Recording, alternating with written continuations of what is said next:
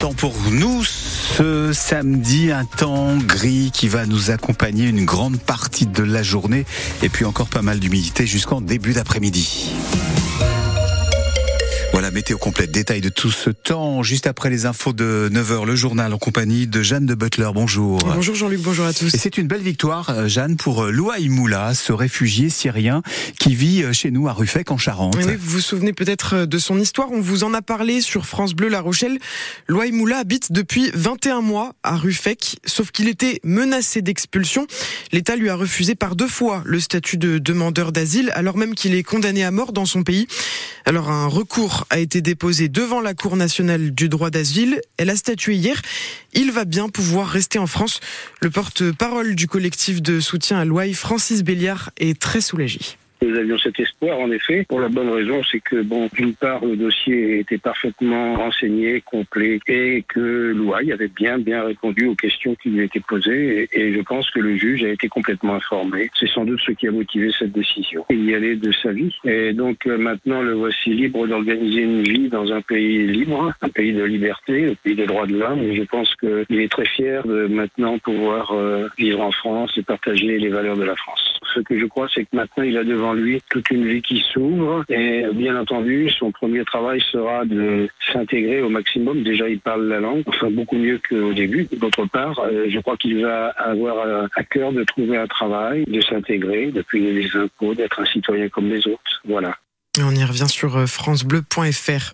Ils écumaient, ils écumaient les magasins de motoculture de toute la région. Un gang de cambrioleurs de tronçonneuses a été arrêté en flagrant délit en début de semaine en Dordogne.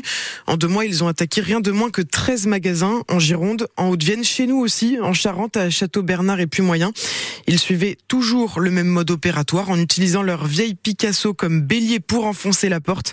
La police estime qu'ils ont volé comme ça plus de 300 tronçonneuses en un mois et demi. Le butin dépasse les 140 000 euros. Vous les avez peut-être vus hier sur les routes. Les policiers ont mené une opération de contrôle dans l'agglomération de La Rochelle. Ils ont relevé au total 11 infractions pour des excès de vitesse. Un automobiliste était même à 40 km heure au-dessus des limites autorisées. Les règles changent pour les bénéficiaires du RSA en Charente-Maritime. 29 nouveaux départements vont tester la nouvelle formule du revenu de solidarité active et la Charente-Maritime en fait partie. Les bénéficiaires devront effectuer 15 heures d'activité par semaine pour pouvoir toucher l'aide. Selon le gouvernement, là où cette nouvelle formule a déjà été testée, 40% des personnes accompagnées ont pu trouver un emploi. Après des jours de négociations, un accord a finalement été trouvé sur le prix du lait. La bonne nouvelle est tombée hier. Le géant Lactalis et les éleveurs laitiers ont finalement trouvé un terrain d'entente. C'était devenu, vous le savez, l'un des gros points de friction de la crise agricole ces dernières semaines. Le prix euh, a donc été fixé à 425 euros la tonne. C'est 20 euros de plus qu'en janvier.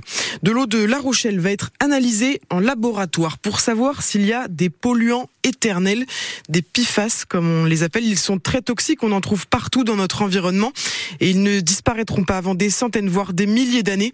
Alors le groupe Europe Écologie Les Verts veut faire de la prévention. Des élus ont prélevé de l'eau potable à la fontaine du parc Bobinec à La Rochelle. On connaîtra les résultats dans les prochaines semaines. Et puis les restos du cœur ont besoin de nous ce week-end. Oui, on va croiser des bénévoles ce matin au supermarché. C'est la grande collecte nationale jusqu'à demain. Elle est très importante. C'est maintenant que l'association refait ses stocks et tous les dons sont importants. Une boîte de soupe ou de raviolis, surtout en ce moment avec l'inflation, chaque don compte, explique Romain Colucci, le frère de Coluche, le fondateur des restos. Il n'y a pas de miracle. Hein. L'inflation, tout le monde l'a subi. Euh, nous, on fait de la distribution de repas alimentaires gratuits. Évidemment, c'est l'équilibre financier le plus difficile à tenir. Et quand euh, les prix augmentent de 15-20% euh, sur les denrées alimentaires, nous, on achète un tiers de ce qu'on distribue gratuitement. Donc, euh, bah justement, là, la collecte nationale, c'est un moyen pour nous de récupérer des choses gratuitement. Donc ça, c'est très important. Et c'est vrai qu'il y a un autre moyen d'agir pour aider les Restos du Cœur. il se trouve sur le site www.resto ducoeur.org et ça s'appelle faire un don et vous verrez c'est très bien expliqué. Vous appuyez sur ce petit bouton, vous serez guidé jusqu'au don, c'est formidable. Romain Colucci, le fils de Coluche, donc le fondateur des restos. 80 000 bénévoles seront présents dans 7500 supermarchés partout en France ce week-end. L'objectif de l'association est de récolter 9000 tonnes de dons. Attention, si vous habitez l'agglo de La Rochelle, les jours de collecte des déchets changent. Les camions bennes ne circuleront plus en soirée, mais seulement le matin ou l'après-midi, sauf à La Rochelle même.